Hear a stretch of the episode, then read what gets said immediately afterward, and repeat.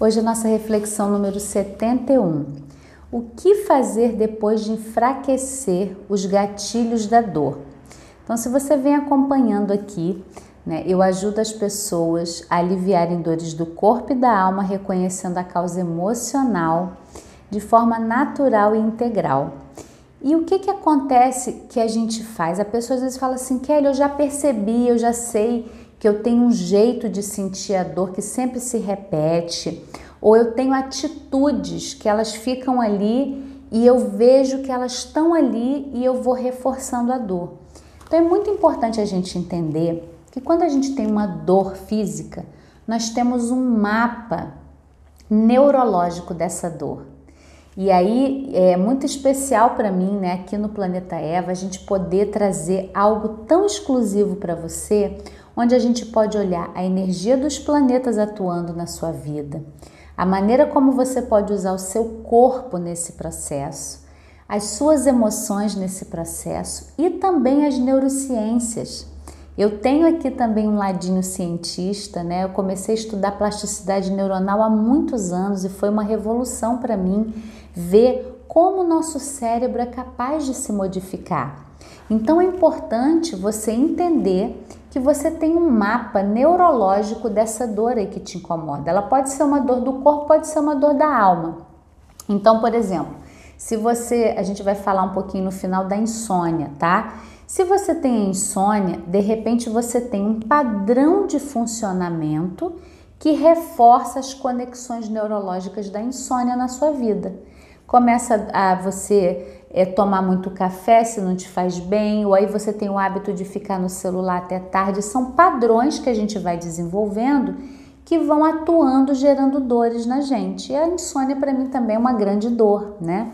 Mas, por exemplo, se você tem uma dor no quadril, você sempre dorme de um lado da cama e quando você vira para sentar já dói. E você continua fazendo isso, você está fortalecendo o mapa da dor. Então, esse é um primeiro olhar, você poder ver, nossa, eu tenho um mapa da dor, eu preciso entender esse mapa da dor para eu me apropriar do meu corpo e do que está gerando essa dor. Você entendeu isso, identificou alguns gatilhos ali. Aí o que, que você pode fazer depois para aprofundar mais ainda a sua melhora, o seu alívio? Colocar pitadas de mudanças de hábitos, tá? Então, Quando você tem, é, por exemplo, identifiquei que eu todo dia de tarde eu sento naquela cadeira e fico horas na televisão, meu joelho dói.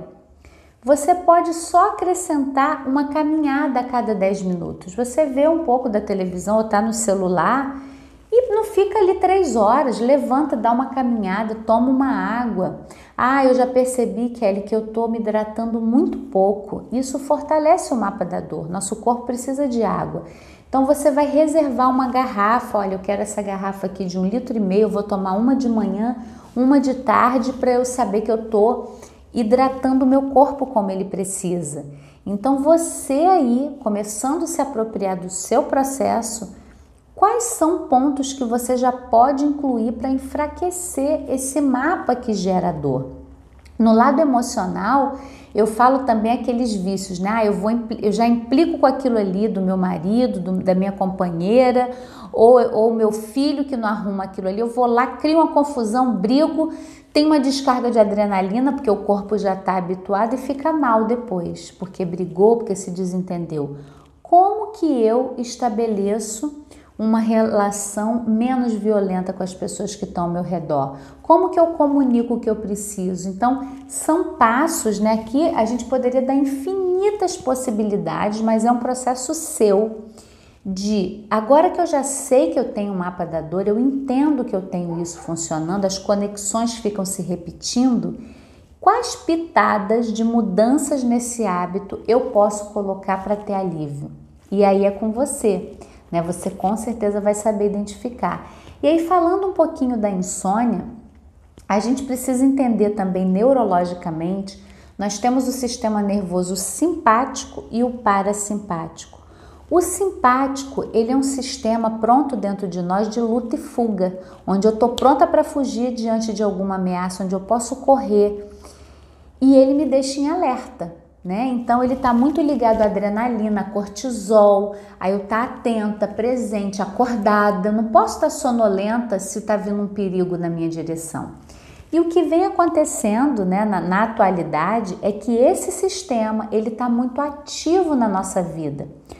O sistema nervoso parasimpático ele é o sistema de relaxamento.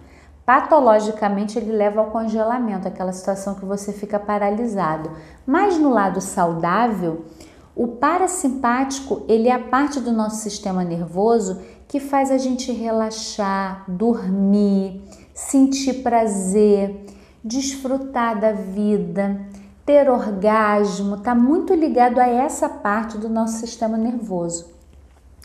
E o que acontece na insônia? Na insônia tem milhões de causas, é muito individual, a gente não vai aqui criar um rótulo, mas falando desse dessa polaridade entre simpático e parasimpático, né, em tantas pessoas que eu já acompanhei, é muito comum eu ver que esse sistema nervoso simpático, do alerta, do perigo, da presença, tem que fugir, tem que lutar, ele está muito mais ativo.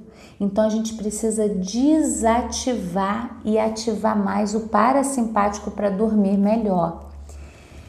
E aí, se você tem insônia, a gente precisa falar de uma rotina de sono, né? A gente sabe que tem muitas possibilidades mas algumas coisas vão interferir diretamente no seu sono.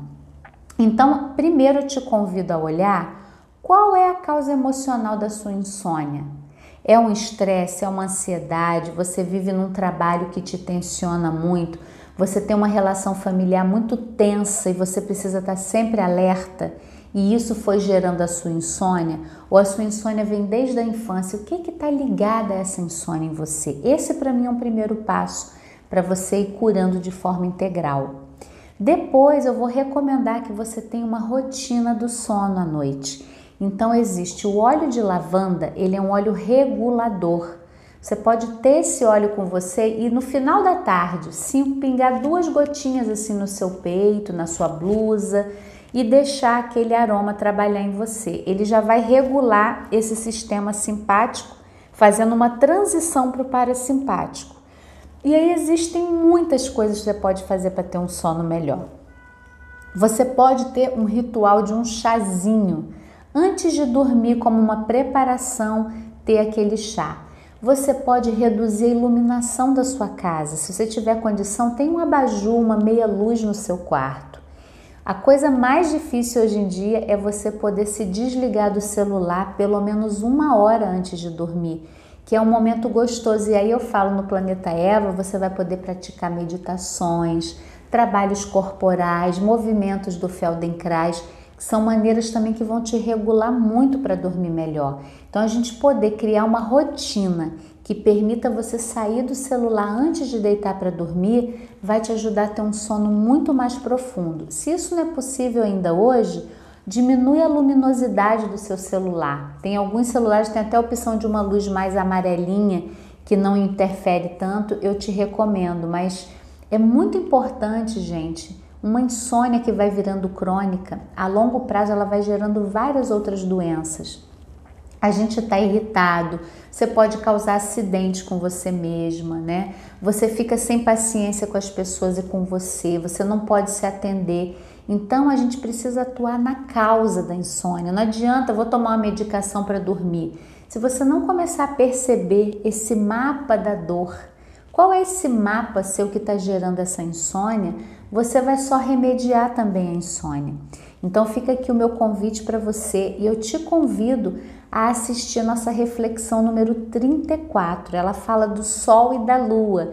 Então é noite e dia, luz e sombra, masculino e feminino, e eu diria que simpático e parasimpático para você regular qual momento da vida ser mais assertivo, qual momento se recolher. Então fica uma dica aqui de mais uma reflexão para você aprofundar esse tema e que você possa hoje começar a construir um melhor sono para você também e trabalhar em identificar esses gatilhos que geram a sua dor para começar a enfraquecê-los e ter uma vida com muito mais qualidade.